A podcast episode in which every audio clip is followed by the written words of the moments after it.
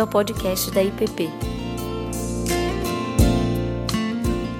Ó, oh, como é bom e agradável viverem unidos os irmãos. É como óleo precioso sobre a cabeça, o qual desce para a barba, a barba de Arão, e desce para a gola de suas vestes.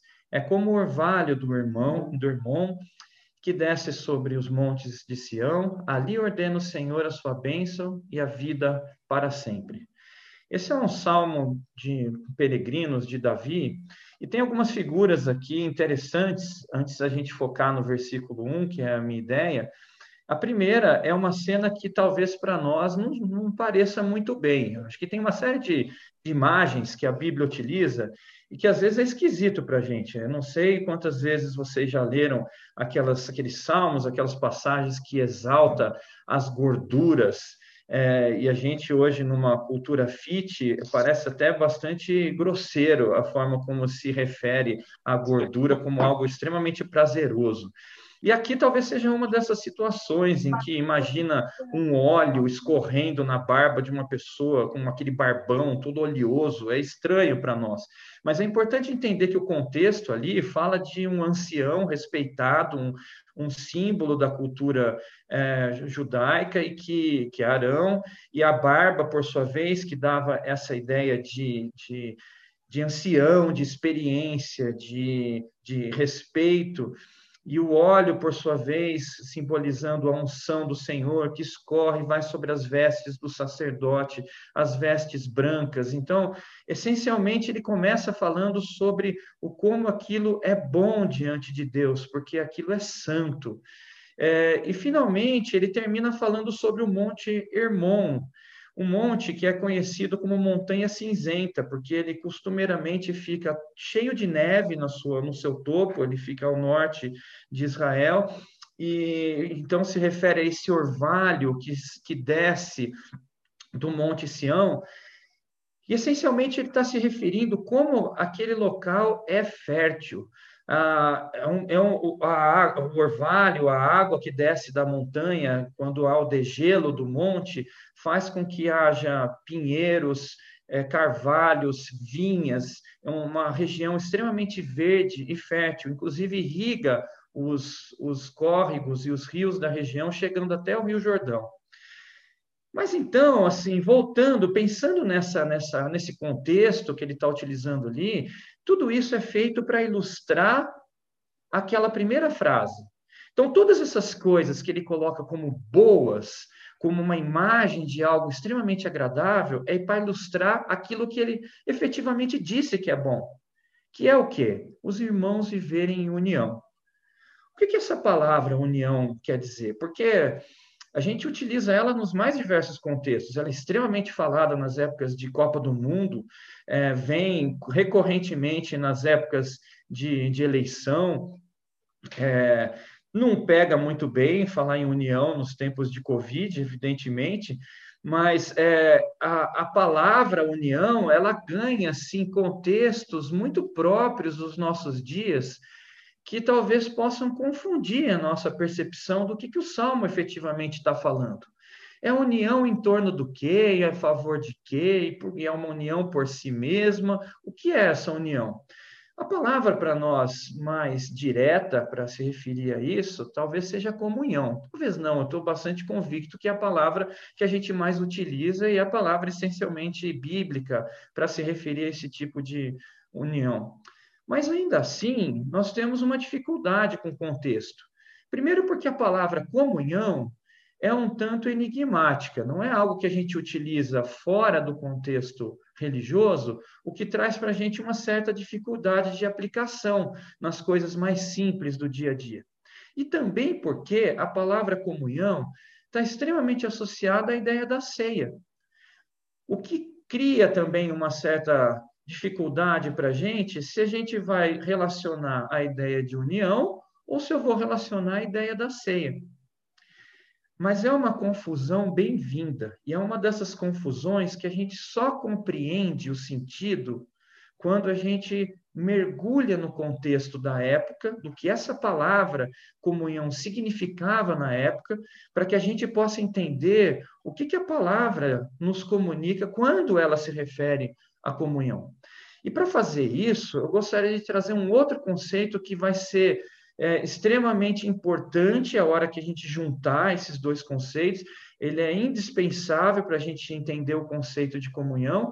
E é um conceito que eu já trabalhei, eu trabalhei talvez com um pouco mais de detalhe numa, numa pregação sobre os frutos do Espírito, e eu venho mencionando isso em outras questões, até mesmo porque eu acho que isso precisa ser ainda mais bem trabalhado, que é a ideia da palavra pistes no grego, que diz respeito à fé. Então, naquela ocasião, eu falei que essa ideia da, da palavra pistes em si, ela é traduzida na Bíblia, às vezes como fé e às vezes como fidelidade.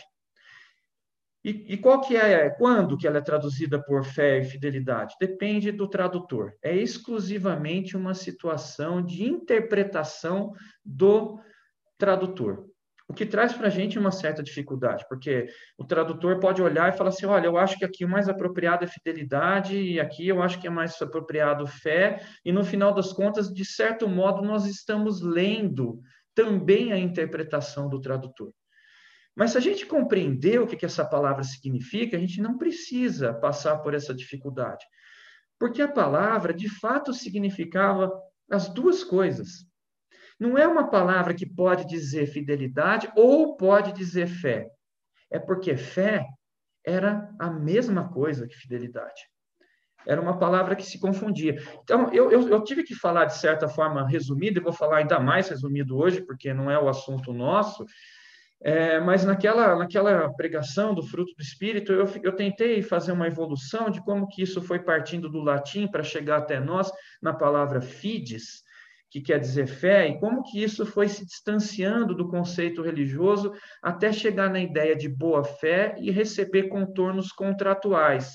O que, no final das contas, acabou levando a gente a se divorciar completamente nos sentidos fé e fidelidade. Mas esse sentido se confunde, e a melhor uh, situação para a gente entender é que fé é fé numa aliança, e fidelidade diz respeito a uma aliança.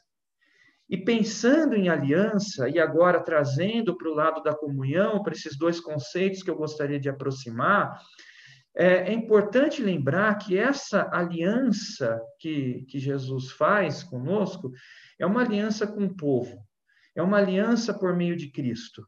E é uma aliança que se diferencia bastante do conceito contratual.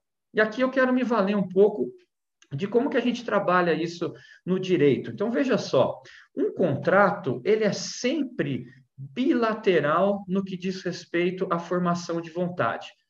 Isso quer dizer o seguinte: sempre que eu faço um contrato com alguém, eu preciso que as duas pessoas estejam de acordo. Senão, não tem contrato. Então, ele é bilateral no sentido da formação de, da vontade.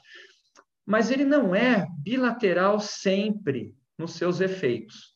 Então, eu dou um exemplo para você. Se eu chego para você e digo assim: Olha, eu quero te doar o meu pitbull assassino. Ele é fantástico, ele destrói a casa inteira, ele vai destruir certamente o seu sofá e todas as suas cadeiras e tudo que ele achar pela frente. Eu não aguento mais esse cachorro. E, aliás, ele é extremamente perigoso. Eu estou doando para você. Você precisa aceitar.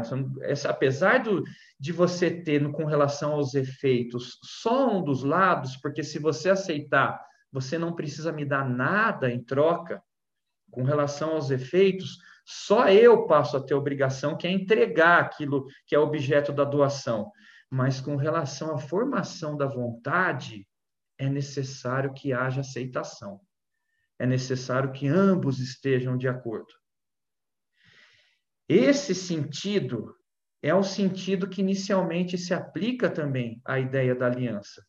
Mas é importante lembrar que essa aliança tem um fiador e tem alguém que dá razão, que faz com que seus efeitos sejam gratuitos, sejam atrelados a um contrato unilateral, sejam atrelados àquele que não tem nada como obrigação para dar em troca, mas é sempre feito com o povo. E se eu agora me refiro a esse conceito, ao conceito de comunhão, e eu disse a vocês que eu queria trabalhar a ideia de como comunhão era ah, entendida nos tempos bíblicos, é preciso lembrar, então, por que, que ele se confunde agora com a ideia da, da, da ceia. A ceia, para nós, hoje, é um momento do culto. É um momento em que você para para compartilhar do pão e do vinho. Mas inicialmente não era assim. A ceia era de fato o alimento, era de fato o momento em que as pessoas paravam para comer junto, para para passear, para ter um tempo de, de alimentação, essencialmente isso.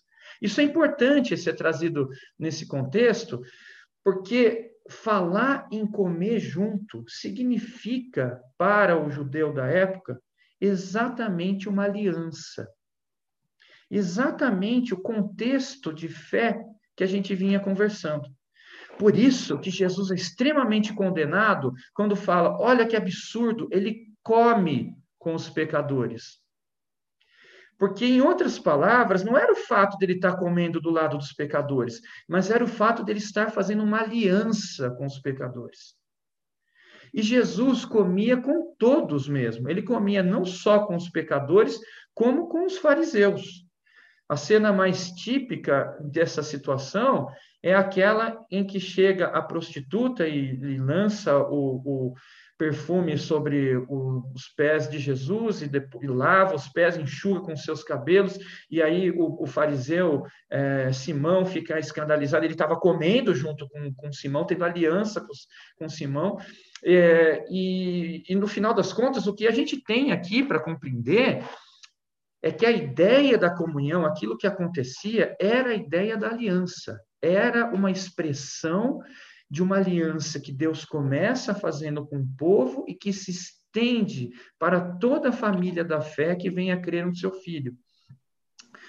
É importante lembrar também que a, a, forma como eles comiam na época era diferente de hoje. A gente vê aquelas, aquelas pinturas medievais e confunde bastante a gente.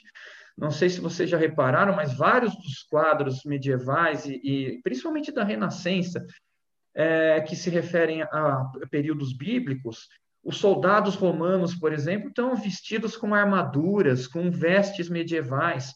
Eles não tinham muito sentido de história, né? Eles não assistiam os filmes do Gladiador ou as novelas da Record para entender como é que as pessoas se vestiam naquela ocasião.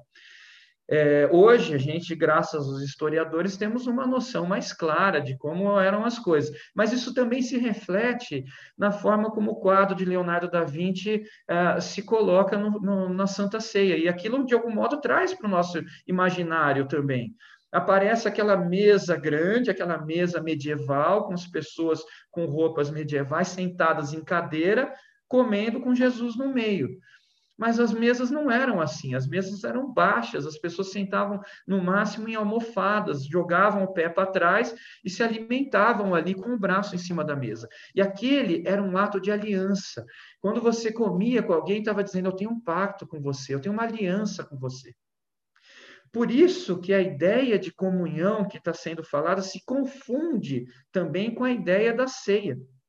E você perceba que quando Paulo se refere à ceia, eu não lembro se é em Coríntios, mas em alguma ocasião ele começa a dizer: olha, tem que, tem que servir isso direito, para não servir primeiro aqueles aí, as pessoas de trás ficarem sem ter o que comer. Ou seja, ele está dizendo que a ceia era de fato o alimento, era, as pessoas precisavam comer da ceia. E por quê? Porque a ceia, mais uma vez eu repito, era o momento da aliança. Tendo isso em mente, tendo essa ideia de que a comunhão que a que nós nos referimos, isso que Deus fala que se agrada profundamente, como é precioso os irmãos viverem em comunhão, tenhamos claro que essa comunhão se dá por meio de uma aliança, uma aliança que se confunde na ideia de fé e fidelidade, e essa mesmo conceito de fé e fidelidade é o que vai dar sentido também a todo o contexto que nós trabalhamos da salvação. Porque se a salvação é pela fé, ela é por esse tipo de fé, não a fé que nós hoje, nos nossos tempos, lemos. Não uma fé apenas numa crença, é uma fé numa aliança, é fazer parte de uma aliança, uma aliança cujo fiador é Cristo. Diante desse contexto teórico, eu passo agora a ser bastante prático. Eu gostaria que a gente tivesse bastante claro isso que a gente conversou até agora, esses conceitos são extremamente importantes para a gente poder evoluir, mas eu gostaria que a gente agora partisse com uma abordagem é, bastante prática para que o conceito não fique ainda também vago. E eu queria, sim, fazer uma provocação para vocês, partindo de algo que o Miranda disse na, na aula passada.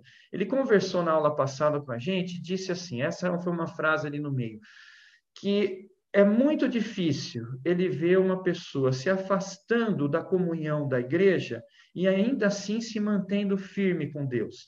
Eu não sei se ele utilizou a palavra muito difícil ou quase impossível. Eu estou sendo mais leve, falando muito difícil, para não colocar palavras na boca dele, mas eu tenho a impressão que ele disse quase impossível. Eu diria, se ele não disse. Mas ah, a minha pergunta para vocês, e a minha primeira a provocação, é a seguinte: nós estamos em tempos de pandemia em que nós não nos encontramos. Teve uma, uma boa piada no começo do, do culto aqui, para quem perdeu, é, que foi sobre a ideia de que o culto até então estava vazia, a sala, e que brincaram que é, foi a chuva que afastou. É, mas a gente chega aqui sempre nessa, nessa ideia de Zoom e agora de uma forma diferente do que a gente estava é, congregando anteriormente. E aí vem minha pergunta dizendo o seguinte: por que, que a gente precisa estar aqui, um olhando para a cara do outro, eu olhando para alguns têm umas fotinhas, outros têm a, a, o live aqui. Eu, eu gosto quando as, as câmeras estão abertas, para mim é extremamente relevante estar olhando para vocês. Mas por que, que a gente faz isso? Por que, que a gente faz isso e, ao invés de fazer isso, não escuta, por exemplo, uma boa pregação que a gente pode retirar em qualquer um dos muitos canais de internet, seja os podcasts, Spotify, YouTube, ah, alguns pregadores exímios ao redor do mundo, você vai encontrar excelentes mensagens. Você vai encontrar também é, cultos gravados, é, músicas cristãs extremamente bem tocadas, é, que você também pode produzir no seu computador e cantar e louvar a Deus. Você pode fazer isso em qualquer momento, você não precisa se preocupar em acordar no domingo pela manhã, você pode, no momento da sua conveniência, criar o seu próprio culto. Talvez você não goste de determinadas músicas que acabam escolhendo aqui, então você pode escolher a sua própria música. É, talvez você não goste de determinada pessoa que venha falar, mas você pode escolher o seu próprio pregador. Por que então não viver nessa tecnologia desse modo? O que dá sentido para a gente, como IPP, estarmos juntos todas as manhãs, olhando nos olhos um dos outros por meio desse computador, da tecnologia que nós temos, ouvindo as músicas que foram produzidas pela IPP, escutando as pessoas da IPP, conversando no final, de algum modo buscando contornar as dificuldades da pandemia mantendo comunhão. O que nos dá sentido nisso?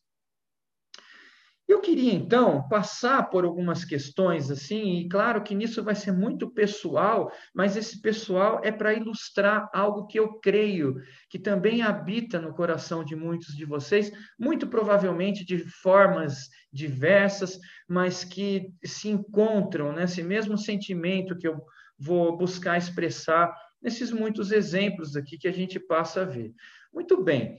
É, e eu gostaria também que, no meio desses exemplos, a gente voltasse a trabalhar alguns uh, conceitos que são importantes para a compreensão do sentido da comunhão, da razão da comunhão e da razão especificamente de nós estarmos como IPP nos reunindo nos domingos de manhã ou ainda assistindo os nossos cultos à noite e assim por diante. Eu quero chamar muito atenção para essa questão do conceito, porque é, isso particularmente para mim tem sido mais mais relevante ultimamente. Eu tenho dado mais atenção para a ideia dos conceitos, porque a linguagem, a linguagem realmente nos trai. Eu tenho percebido isso assim nas perguntas que eu recebo do meu filho, do Samuel. Papai, o que é isso? Eu tenho que dar para ele um, logo, logo, rapidinho, uma definição de dicionário. E eu vejo como eu tenho dificuldade de definir certas coisas. Eu tenho uma dificuldade imensa de explicar certos conceitos, apesar de eu saber muito bem o que é aquilo. E por que, que eu sei e não sei explicar? Porque eu cresci num contexto, e esse contexto especificamente foi me dando a ideia do conceito. Mas isso me trai quando eu leio a palavra, porque eles cresceram em outro contexto, e eu leio aqueles conceitos no meu contexto, e aplico o meu contexto àquele conceito. E com isso eu perco muito daquilo que efetivamente eles estão buscando nos comunicar. O conceito tem essa dificuldade imensa. E às vezes tem uma dificuldade até pessoal, de a gente não ter interpretado direito o nosso próprio contexto e conferir um sentido diferente do que aquela palavra efetivamente significa para a sociedade. Veja só, eu dou um exemplo de uma palavra que eu usei errado até, com certeza, mais de, 20, de 20 anos. Eu tinha mais de 20 anos quando eu descobri que, que isso queria dizer? Eu sempre usei errado a palavra caguetar. Sempre. É, o que, que para mim significava caguetar? Aqui está sendo gravado, não sei se é, se é politicamente correto, mas para mim caguetar significava fazer uma cagada. Era isso. Por quê? Porque parecia, eu acho, deve ser por isso. E uma vez eu estava falando isso num contexto, assim, um amigo meu ficou olhando para mim esquisito falou: Cara, você sabe o que, que essa palavra quer dizer? Eu falei: Sei. Na hora que eu falei para ele, ele começou a rir, ele ria, ria. Não quer dizer isso, não, cara. Quer dizer ser dedo duro, delatar. Não, não é, não. É assim, vamos ver aqui no dicionário. Eu fiquei surpreso, falei, nossa, eu usei isso sempre errado. Eu devo ter comunicado errado a ideia que eu queria comunicar inúmeras vezes ao longo da vida. Portanto, os conceitos, eles precisam ser muito bem trabalhados para que a gente não traia a própria ideia. E quando nós estamos buscando compreender o que um texto bíblico diz, nós precisamos nos socorrer dessas questões históricas, que hoje há inúmeros documentos que nos instruem com isso, graças a Deus, que nos ajudam a chegar mais próximo do que aquilo realmente está dizendo. Mas eu quero fazer isso de uma forma muito prática. E no meio daquilo que é prático, eu quero estar trazendo de volta alguns pontos desse conceito da comunhão e da razão da comunhão. Eu começo falando sobre uma conversa que eu tive há três semanas atrás, quando eu fui, fui na igreja presencialmente pregar, e ali eu encontrei a Rita Sonha. E ali eu fui conversar com ela no final, e fui, é, para variar, elogiar o, o, o, arranjo de flores que ela tinha feito. E aí ela falou para mim assim: Ah, se, se quiser, eu te mando as fotos dos outros que eu andei fazendo. Eu falei: Não, não precisa, eu, eu tenho todos eles. O pastor Tiago sabe como isso é caro para mim, então ele fazia questão de sempre me mandar. Eu recebia lá a foto da, das flores que você fazia. E aí ela me contou que em todo esse período que ficou de pandemia, ainda quando a igreja não estava funcionando, ainda assim ela ia lá e fazia o, o arranjo de flor. E eu achei aquilo muito bonito, porque aquilo era uma, uma devoção, um ato de fidelidade, um ato de continuar dizendo para Deus: Isso continua importante no meu coração, Senhor, e eu continuo fazendo isso. E eu acho que ela fazia pensando nos irmãos, pensando no culto, pensando no que a gente vivia naquele período, pensando no que, que aquilo significou nos momentos que nós tivemos de comunhão e que agora, por, por essas razões, estão obstaculizados. Aquilo tudo comunica para mim fortemente essa ideia da fidelidade a uma aliança. Isso é muito bonito, já citei isso em outras vezes, e continua sendo bonito e com novas feições agora nessa época é, de pandemia.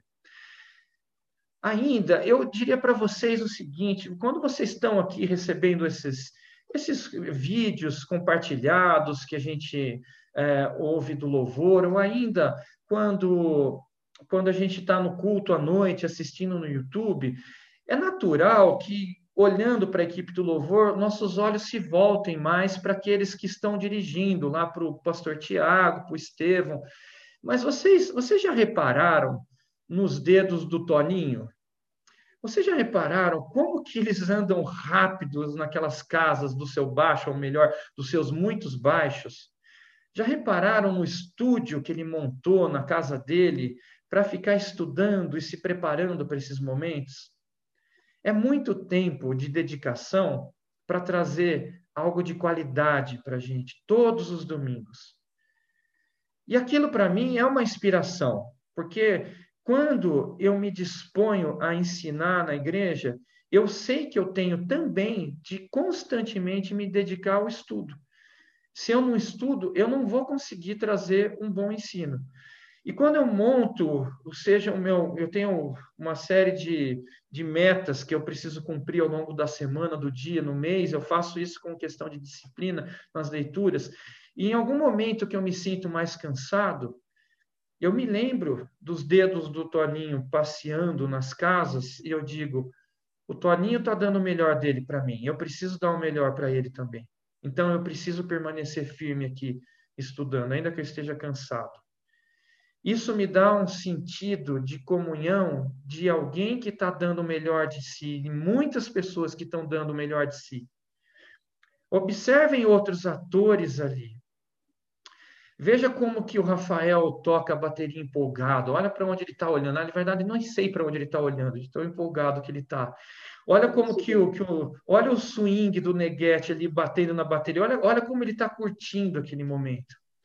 Como foi gostoso uh, escutar a violinha andina do Marcelo um dia estilizando um hino antigo, ou ainda como é suave, como me traz inspiração de contemplação a, a flauta do Felipe. Tudo isso são momentos que me rendem gratidão por aqueles que se dedicam e trazem a figura de, de Cristo revelado nos meus irmãos. Bom, ainda assim, esses dias que a gente está tendo aula no Zoom, é, foram várias, várias é, etapas, né, dos três etapas dos cursos que foram sendo dados ao longo desses últimos tempos. E logo depois que terminava, vinha a escola das crianças. Então, eu terminava de dar aula, rapidamente pegava o meu computador, montava lá para o Samuel, meu filho, poder assistir a aula das crianças. E ali eu encontrava, dando aula ah, para as crianças, ah, pessoas que estavam antes tendo aula ali comigo. Então, estava é, a Jane, estava a Raquel, é, ou então encontrava a, a Marina dando aula, é, cujos pais, ou a Marilene e o Márcio, estavam antes tendo aula comigo. Tudo isso me dava um sentido de família. Era eu antes ali dando aula e agora eles ensinando o meu filho, e gerações que iam de algum modo se abençoando mutuamente. É, como era gostoso ver isso, isso acontecer de uma forma natural. A comunhão também nos ajuda a enxergar com lentes diversas. A forma como nós enxergamos o mundo depende muito das nossas vivências, depende muito dos nossos dons, depende da nossa educação, depende da, da nossa personalidade, depende de muitos fatores que faz com que nós atentemos para um detalhe, não atentemos para outro, ou tenhamos um tipo de raciocínio é, diferente do outro. Eu, eu e minha esposa Regina, eu vejo assim como que a gente ah, enxerga com óticas diferentes, como que ela assim é muito mais ligada no que está acontecendo no dia a dia e como que eu sou completamente mundo da lua e fico abstraído pensando em outras coisas. É, tudo isso faz com que a nossa ótica seja diversa e que nós possamos nos abençoar mutuamente. Aqui em casa tem sido assim, eu sei que na igreja assim também. Uma, uma imagem que ficou muito clara para mim foi a pregação de domingo passado do Zé Arnaldo. É, não sei quantos de vocês tiveram oportunidade de ouvir, mas ele falou sobre uma passagem bastante conhecida, que é da filha de Jairo, que está doente, e Jairo busca Jesus para dizer que a filha estava doente, pede socorro. Jesus, então, vai até a casa dele, mas no meio do caminho, uma série de coisas vão acontecendo que vão atrasando essa marcha de Jesus, até que no final uh, acaba chegando a notícia de que não, não adiantava mais, que a menina tinha falecido, mas Jesus prossegue, vai até a casa, e a gente sabe o fim da história, como isso tudo acontece, mas o que, que foi interessante ali? O que, que para mim foi. Eu escrevi para o Zé agradecendo. É, o Zé olhou para tudo aquilo, ele começou assim a pregação dizendo o seguinte: Eu aqui com a minha mente, eu gostei quando ele usou isso, porque é bem assim propício para como, como eu comecei falando sobre essa história de como a gente enxerga as, as coisas de forma diferente. Eu aqui com a minha mente fico aqui imaginando aquilo como um filme.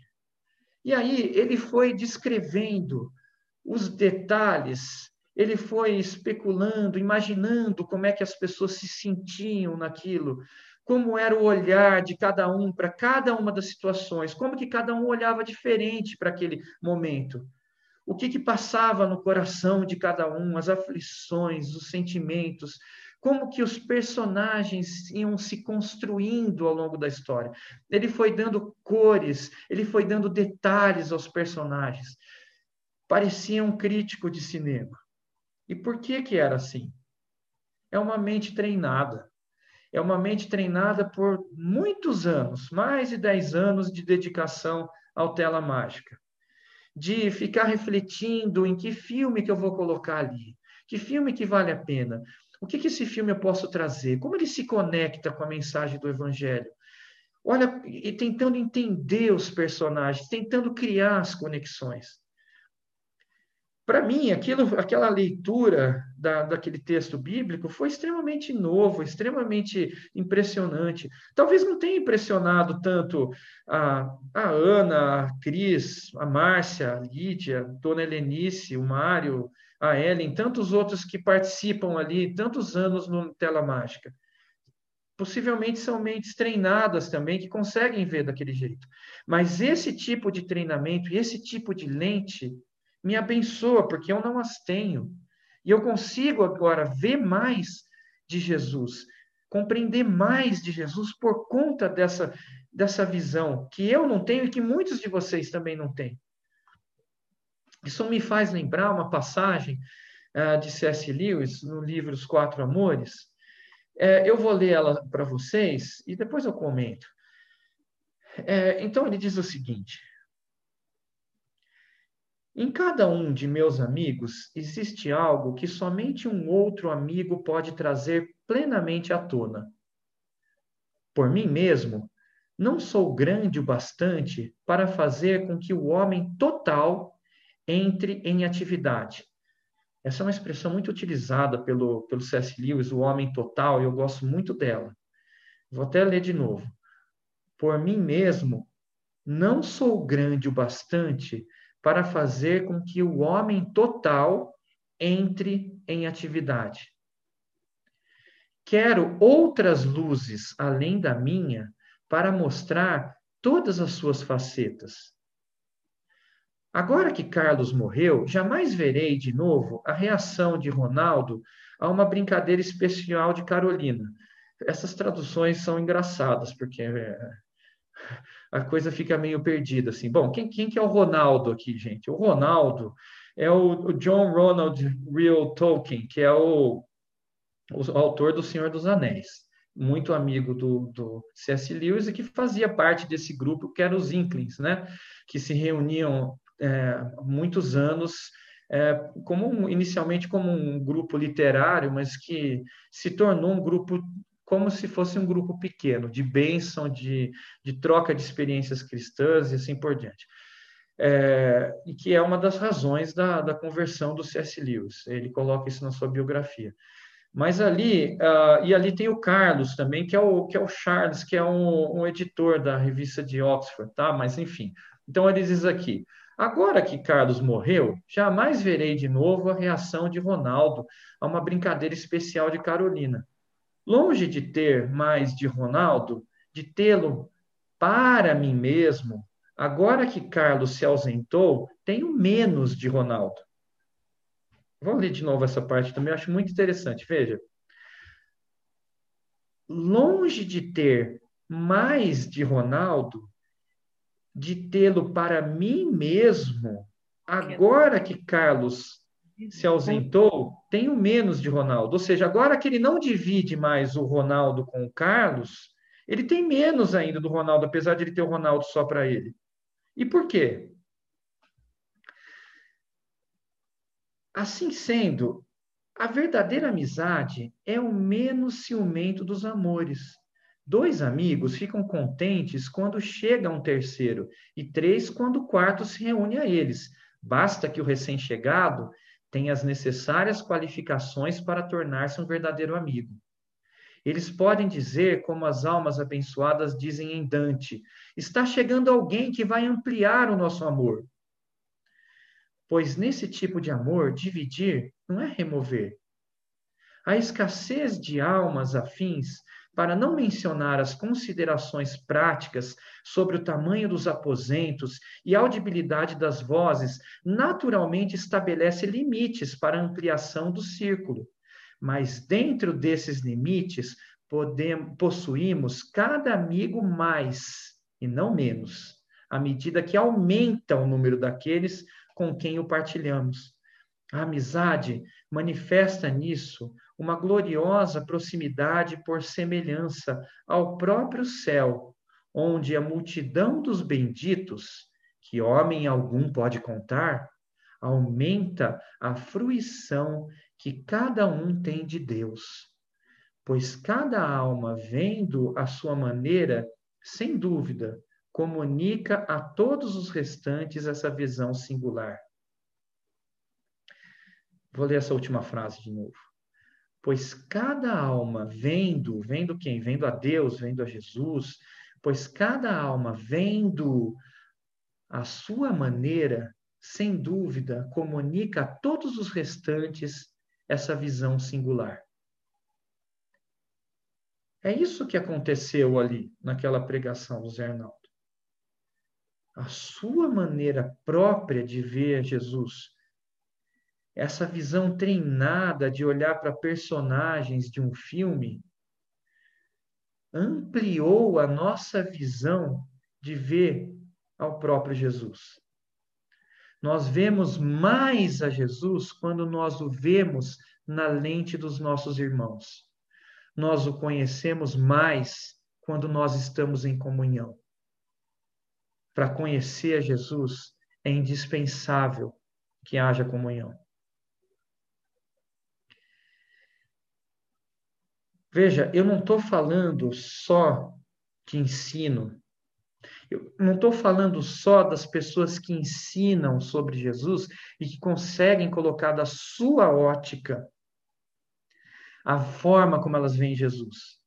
Eu também estou falando que no relacionamento com elas, eu verei mais dos atributos de Jesus e eu conhecerei mais sobre Jesus. Eu fico, por exemplo, cheio da esperança que Cristo nutre com relação a esse mundo quando eu converso no final do culto com o Everton.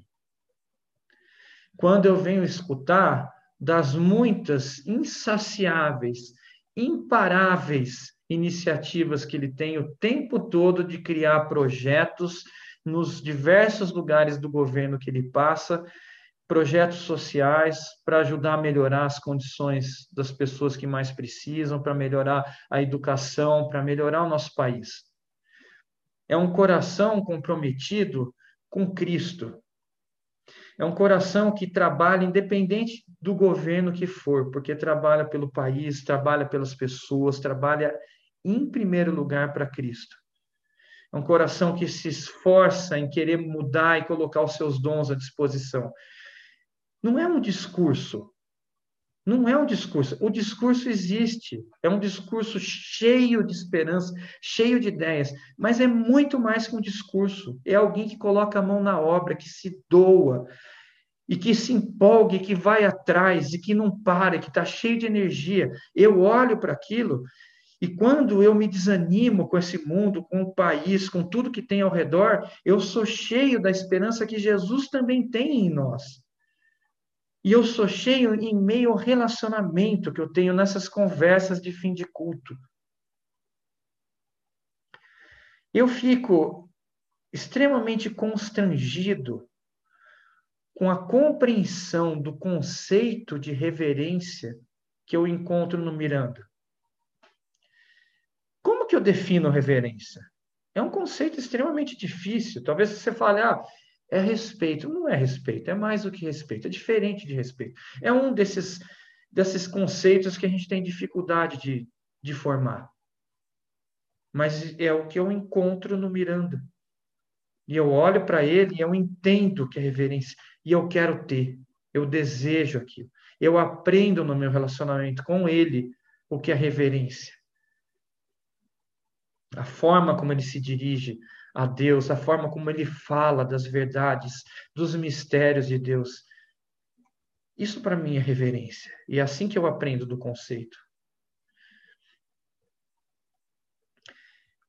Isso não para aí. São diversos irmãos que talvez eu poderia citar, e talvez eu, eu tenha que mencionar o quanto que eu aprendo sobre humildade com, com o Alberto, alguém com quem eu me relacionei bastante tempo no grupo é, doméstico que a gente teve um tempo atrás. E humildade é um desses outros conceitos difíceis, porque quando a gente vai dar o conceito de humildade, normalmente a gente dá no antônimo. O que, é humildade? A humildade é não ser orgulhoso, é não ser vaidoso, é não se achar, é não fazer aquilo, isso, aquilo, aquilo. Mas é difícil dizer o que é humildade no sentido positivo. Fazer humildade. O que, que é atos de humildade? O que, que é humildade? E eu vejo no Alberto. Eu vejo e falo, mas por, por quê? Porque eu convivi com ele, convivo com ele, eu enxergo a forma como ele fala, como ele se refere a ele, como ele se refere às pessoas, como ele dialoga com as pessoas. Eu quero isso para mim. Eu olho para aquilo e eu sou grato, eu falo, eu quero imitar isso. Isso é bonito. E eu aprendo isso na comunhão, eu aprendo nessas, nesses relacionamentos. E, e é nisso assim que eu gostaria de estimular vocês num exercício é um exercício que eu, que eu aprendi e tenho aprendido muito com a minha mãe. A, a gente tem uma tendência perniciosa de se agradar de falar mal dos outros. Todo mundo tem, de alguma, em alguma medida maior que a outra. Alguns são extremamente maledicentes, gostam dessas rodas de conversa para falar mal dos outros. Quando uh, tem uma oportunidade de poder começar a falar, se empolga, daí alguém puxou o assunto, daí já quer falar outra coisa, começa a fervilhar a cabeça, lembrar de coisas ruins para falar daquela pessoa. É um momento de empolgação. Isso eu, eu, eu, eu percebo que é comum em todos, em algumas pessoas é muito mais fervilhante. Mas o que, que eu percebo? Eu vejo assim, quando isso começa a acontecer e minha mãe está perto, ao invés dela chegar e dizer assim, ó, oh, vão parar com isso, hein? Vão parar de falar mal dos outros, isso não é bom. Isso é uma forma de abordar, claro, e é uma advertência que Jesus fala muito claramente para que nós não nos juntemos na roda dos escarnecedores, né? Mas assim, eu acho que essa abordagem da minha mãe é boa, porque o que, que ela faz ao invés de vir e repreender? Ela começa a dizer assim: Nossa, mas vocês já repararam como essa pessoa é? E ela começa a trazer diversos atributos de qualidade e ela começa a olhar e falar diversas coisas boas. A capacidade que ela tem de elogiar as pessoas, de, de perceber as coisas boas, de perceber Jesus nos irmãos, é imensa. Esse é o, é o exercício que eu gostaria de incentivar a todos. Não só quando você está no meio de uma roda de escarnecedores, não só quando você saiu da roda de escarnecedores e percebeu que você fez parte dela e se sente extremamente mal. Eu me sinto extremamente mal quando eu percebo que eu fiz parte daquilo. É, e a gente tem que se sentir. Mas mais do que isso, mesmo quando não há a maledicência, mesmo quando não se está falando mal de alguém, o tempo todo, procure nos seus irmãos encontrar Cristo neles e eu tenho certeza que se você procurar, você vai encontrar. E você vai encontrar diversas e diversas qualidades que você não tem e que você gostaria de ter e que você deve imitar e que com elas você vai aprender. Veja, vamos abrir, por favor, em Hebreus, capítulo 10, eu gostaria que vocês lessem comigo, eu gostaria que abrisse, eu gostaria que a gente refletisse com cuidado nesse, nesse versículo. Hebreus capítulo 10, nós vamos ler o versículo 24 e 25.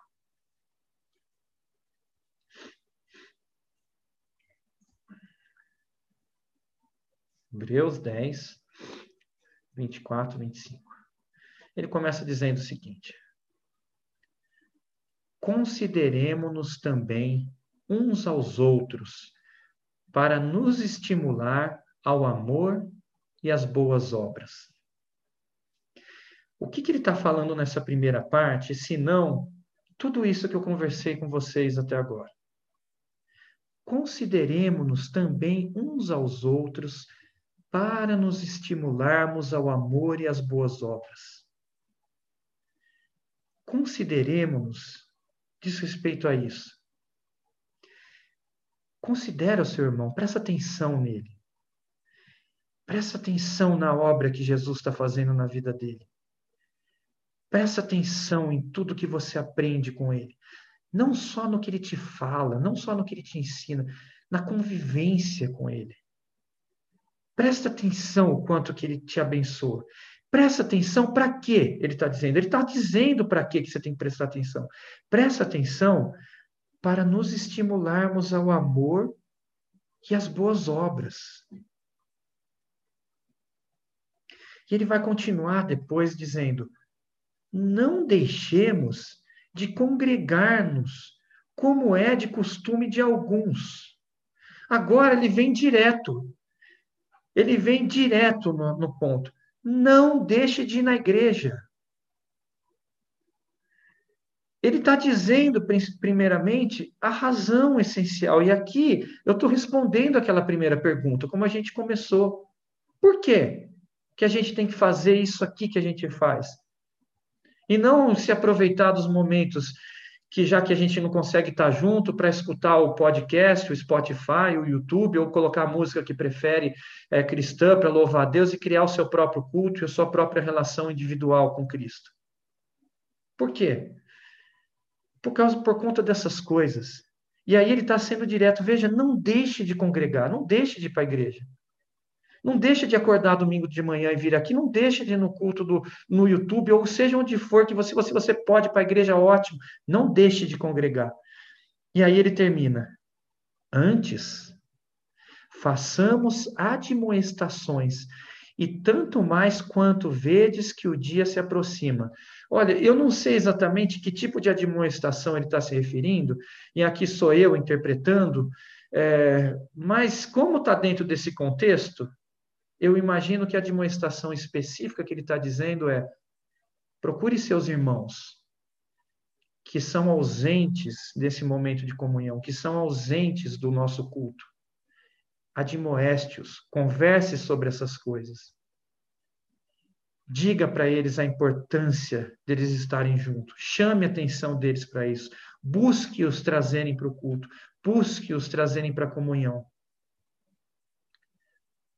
porque é indispensável que nós nos consideremos uns aos outros para nos estimularmos ao amor e às boas obras. Nós crescemos e aprendemos com nossos irmãos. Não apenas com o que eles nos ensinam, mas também com os relacionamentos. E é por isso que Paulo vai dizer em 1 Coríntios 11, 1, Sede meus imitadores, como eu também sou de Cristo. Veja, ele não está dizendo que é para imitar só a ele, ele está criando um padrão. Ele está dizendo que todos aqueles que imitam a Cristo, de algum modo, se tornam um exemplo para que a gente procure ter aquela qualidade de Cristo que nós enxergamos no nosso irmão. Nós precisamos ter os nossos irmãos que estão no nosso dia a dia, agora no nosso contexto cultural, nas nossas relações, nesse mundo presente, nessa política, nesse país, nessas condições sociais, nessas conversas, no idioma do português, no nosso contexto cultural, sendo Jesus nesse mundo, para que a gente possa entender o que é Jesus nessa cultura. E nós vamos entender isso por meio dos nossos irmãos. É neles que nós enxergaremos Cristo na nossa cultura. E por isso nós precisamos deles para que nós possamos imitar os atributos de Cristo na nossa cultura. Os atributos de Cristo na nossa cultura que são vistos na pessoa dos nossos irmãos. Isso é comunhão. Isso é o que abençoa, isso é o que estimula as boas obras. Nós precisamos uns dos outros para vermos Cristo na nossa cultura. E nesse sentido, às vezes, nós vamos ter que ser até forçado, não é natural no início nós nos comportarmos de uma forma diferente daquela que a gente sempre se comportou. E eu gosto que o C.S. Lewis é muito prático com relação a isso. Ele vai dizer assim: olha, quando você tem lá um mandamento, por exemplo, dizendo ame a todo mundo, inclusive ao seu inimigo, tem pessoa que você não vai conseguir amar. Mas então o que, que você faz? Você começa a agir como se você amasse.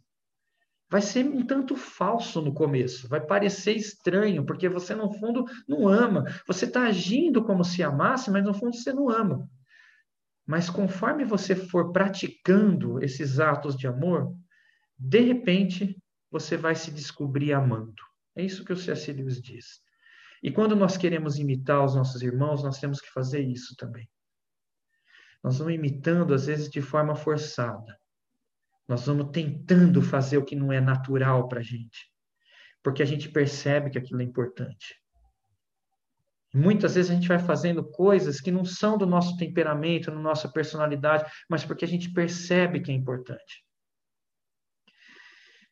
Eu vejo assim, por mim, por exemplo, comecei dizendo que a, a, a minha esposa, a Regina, ela é muito mais atenta aos detalhes e nos nos detalhes sociais, ela também é muito mais atenta de preocupar assim em chegar e cumprimentar fulano e perguntar de tal coisa e saber o que está passando na vida de um, está passando na vida do outro.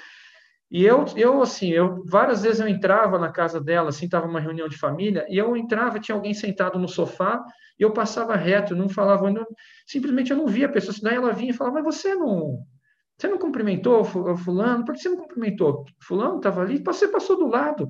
Ah, não vi. E eu ando assim, eu ando absorto nos meus pensamentos, eu estou sempre pensando em alguma coisa e eu vou passando ali e acontece. Mas eu sei que isso é ruim. E a pessoa às vezes olha para isso, ela vai se sentir ofendida, ela vai sentir parecendo que eu não dei bola para ela, ou que eu não tenho consideração por ela. Então eu fico treinando meus hábitos sociais de olhar e falar aqui como é que eu tenho que estar tá mais atento às pessoas ao meu redor. E outro dia, é, numa reunião é, do nosso grupo pequeno, que funciona pelo Zoom, teve até um, uma ocasião curiosa, porque quando a gente está falando em grupo, você não pode ficar falando ao mesmo tempo que o outro, senão o som confunde no Zoom, né? Então, quando eu estou assim, dialogando com alguém no dia a dia, e a pessoa está falando alguma coisa, para mostrar que eu estou interessado, que eu estou entendendo tudo, eu fico soltando uns, algumas coisas no meio do caminho, tipo, Aham. Ah, entendi. Oh, interessante. Hum, barulhos, assim, coisas que você vai fazendo. Você não pode fazer isso no Zoom. Se você fizer, você interrompe. Então, eu ficava assim, procurando fazer uma cara de quem estava tá, achando interessante. Eu ficava falando, fazendo aquela cara e tudo mais, olhando para a pessoa, e de repente eu tirei o olho do, da, da telinha dela e olhei para mim. E eu olhei e falei, nossa, mas que cara de antipático não parecia a cara de alguém que estava achando extremamente interessante, parecia a cara de uma pessoa assim que estava olhando com desprezo até. Falei, caramba, mas que eu realmente achava que aquilo era uma cara. Eu estava gostando do que ela estava falando, estava achando interessante. Daí eu comecei a treinar caras ali. Falei, preciso melhorar minhas expressões. E comecei a treinar caras para parecer mais mais simpático, ao que a pessoa estava dizendo, não sei o quê. E aí eu ficava olhando para a pessoa com aquela nova cara, daqui a pouco eu olhava para minha cara e falei, nossa, está horrível, ainda não sai. Daqui a pouco eu falei, não, já sei, eu preciso dar um sorriso. Eu tenho que dar um, um sorriso, eu olhei e falei, pô, mas minha boca quase não mexe. Daí eu falei, não, tem que ser um sorriso mesmo. Só que quando você dá um sorriso que você não está achando engraçado, é aquele sorriso mais falso, né? Porque não está achando graça, você está só querendo dar um, colocar um sorriso no rosto. Mas eu abri o maior sorriso que eu podia abrir, e quando eu olhei para minha cara, eu tomei um susto. Ah, apareceu o Coringa do Batman. Eu falei, não tem jeito, eu não tenho. Eu falei, Senhor, eu não tenho uma cara simpática. É, não vai ser assim que eu vou ganhar meus irmãos. É, ou melhor, ganhar a alegria deles e mostrar que eu tô, eu tô gostando do que eles estão dizendo, do que, que, do que, que eles estão é, comentando ali, assim por diante. É, mas, enfim, eles vão, vão descobrir no meio da, das conversas. Daí eu mencionei isso logo depois, né? Eu falei, gente, eu estava aqui olhando, eu, cara, não conseguia fazer uma cara para poder, né? Brinquei. Daí a, a Débora, a esposa do Luciano, falou: É mesmo, agora que você falou, eu vou aproveitar para dizer, eu sempre falo que você e o Luciano têm cara de não. Eu falei, bom, então é verdade mesmo, não tem jeito. Mas é, mas é, não tem jeito, a gente vai tem coisas que você não vai ter determinado dom, você vai se esforçar, você vai imitar, você vai buscar, você vai melhorar naquilo, você não vai chegar naquilo que aquele teu irmão tem. Tem pessoas que são naturalmente simpáticas. Eu nunca vou ter essa forma de juntar as pessoas e de sentir acolhidas assim, como muitos irmãos têm. A Deise para mim é sempre um exemplo disso. É, é, é, uma simpatia que abre ali a reunião e começa a falar com todo mundo e comenta ali, ali, ali. Eu tô normalmente eu tô lá quieto, olhando, esperando começar a reunião. É, cada um vai ter uma coisa para contribuir diferente, mas não, isso não impede de nós imitarmos essas coisas boas, que é Jesus na vida desses irmãos, e nos aproximarmos mais daquilo, e nos tornarmos pessoas melhores.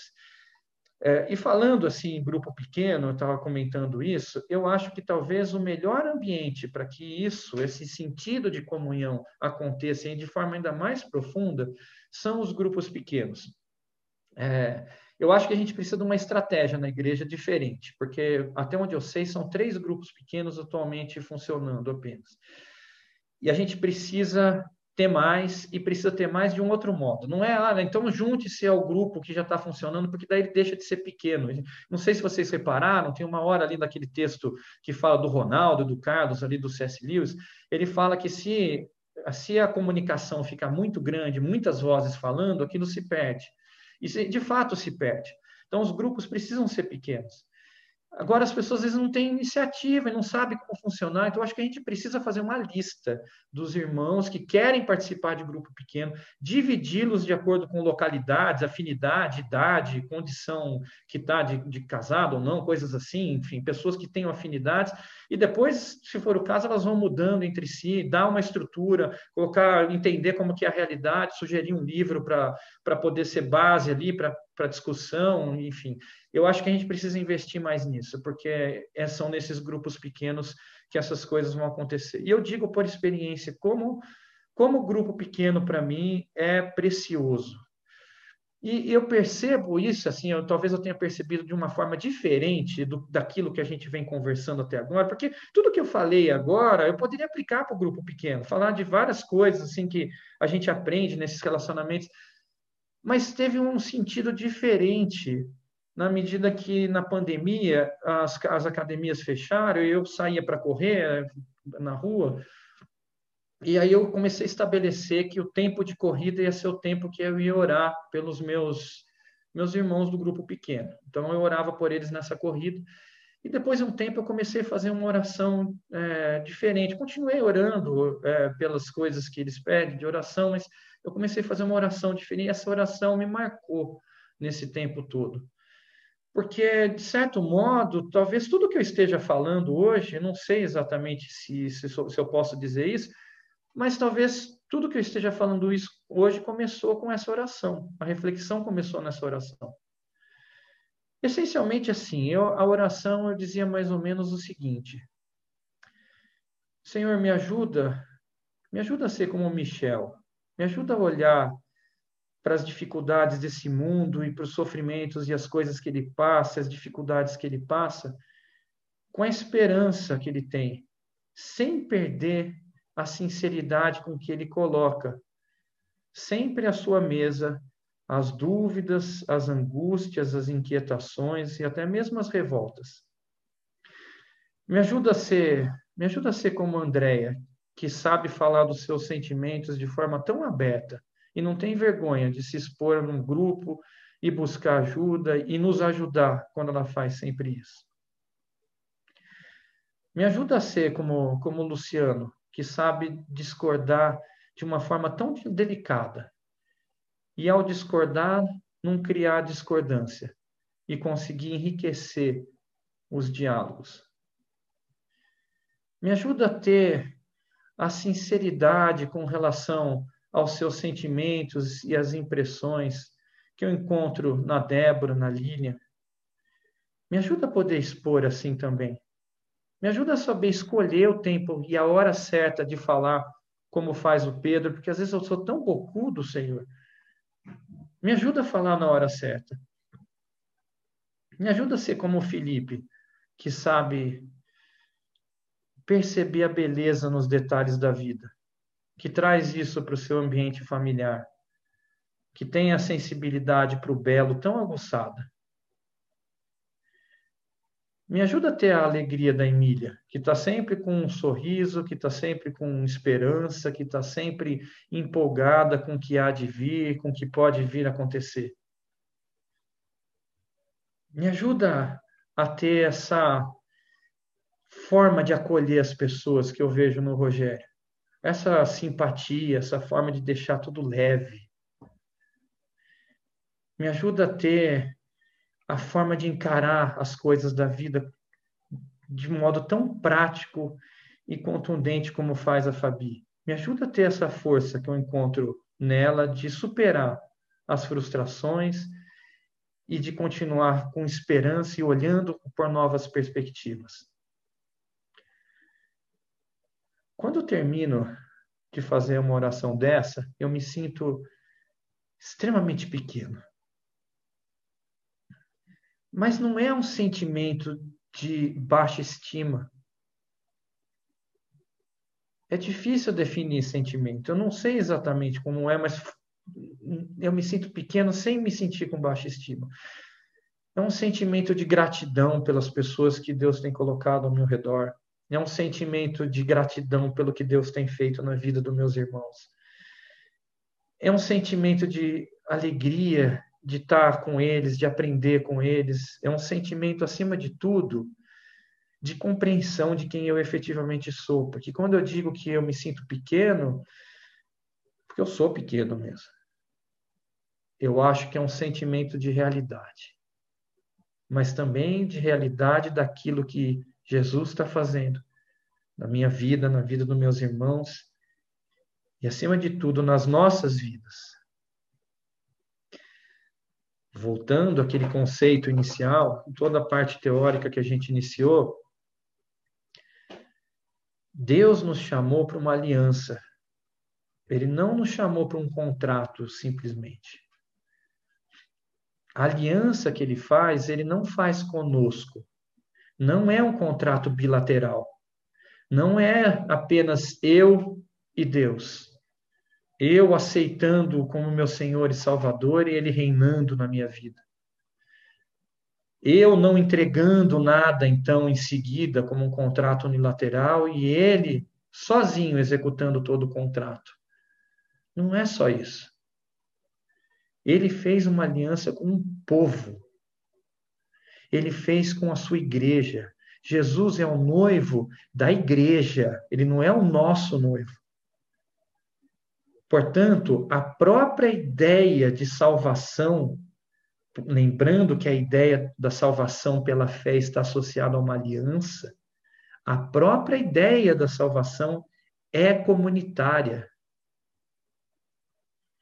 A obra que Deus realiza em nossas vidas e a relação que eu tenho com esse Deus não pode ser, de forma alguma, uma relação apenas entre eu, entre mim e Deus. Essa é uma relação que se dá dentro de uma comunidade, é uma relação de aliança. É a aliança que ele fez com a igreja. Quão maravilhoso é que o seu povo ande em união. E não tem outra forma de andar. E não tem outra forma de ser salvo. E não tem outra forma de caminhar com Cristo. E não tem outra forma de realizar os dois grandes mandamentos, que na verdade são um só, e são um só justamente porque não dá para realizar um e o outro de forma separada. Não há como amar os nossos irmãos como a nós mesmos sem amar a Deus sobre todas as coisas, não dá para amar Deus sobre todas as coisas sem amar os nossos irmãos. É assim, meus irmãos, que coração muito grato pela vida de todos vocês. Bom, vamos orar?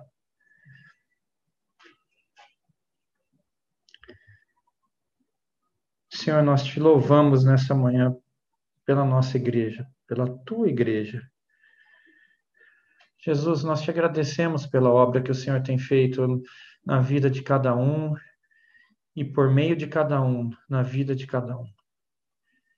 Obrigado, Senhor, porque temos sido um corpo, porque o Senhor tem nos ensinado a ser um corpo. Nós sabemos que o Senhor é o cabeça, mas nós enxergamos claramente cada uma das partes do corpo. Isso não é um discurso panteísta de algo que se une com uma coisa homogênea. Nós entendemos, Senhor, a, as qualidades, as peculiaridades, as diferenças de cada irmão. Nós valorizamos isso, nós temos percebido isso, temos visto a sua obra, temos aprendido com eles. Senhor, nós te agradecemos porque o Senhor tem conduzido tudo isso a bom termo. Te agradeço pelos testemunhos de cada uma das pessoas que falaram, por aquilo que o Senhor já ensinou, ensinou de forma diferente do que ensinou para mim. São tantos aprendizados e que acrescentam tantos novos temperos, e tudo isso acaba revelando a tua pessoa de uma forma nova aos nossos olhos. E cada vez, Senhor, que vemos de uma forma nova ao Senhor, nós nos alegramos ainda mais, porque o Senhor se revela ainda mais belo, mais formoso, e mais desejamos, Senhor, ser próximos de Ti. Nós queremos ser o homem total, Senhor. Mas enquanto ainda não somos, nós caminhamos juntos, porque juntos nós somos mais, nós somos teu corpo, nós somos mais próximos desse homem, nós compreendemos melhor a nossa cultura, nosso mundo, nosso papel, a nossa missão. Pedimos que o Senhor Abençoe aqueles que não puderam estar aqui. Peço que o Senhor os traga para a comunhão, que o Senhor traga a conscientização da importância de nos disciplinarmos como hábito para todas as manhãs estarmos aqui, todas as noites estarmos juntos ali assistindo no YouTube ou quando tudo voltar no nosso salão.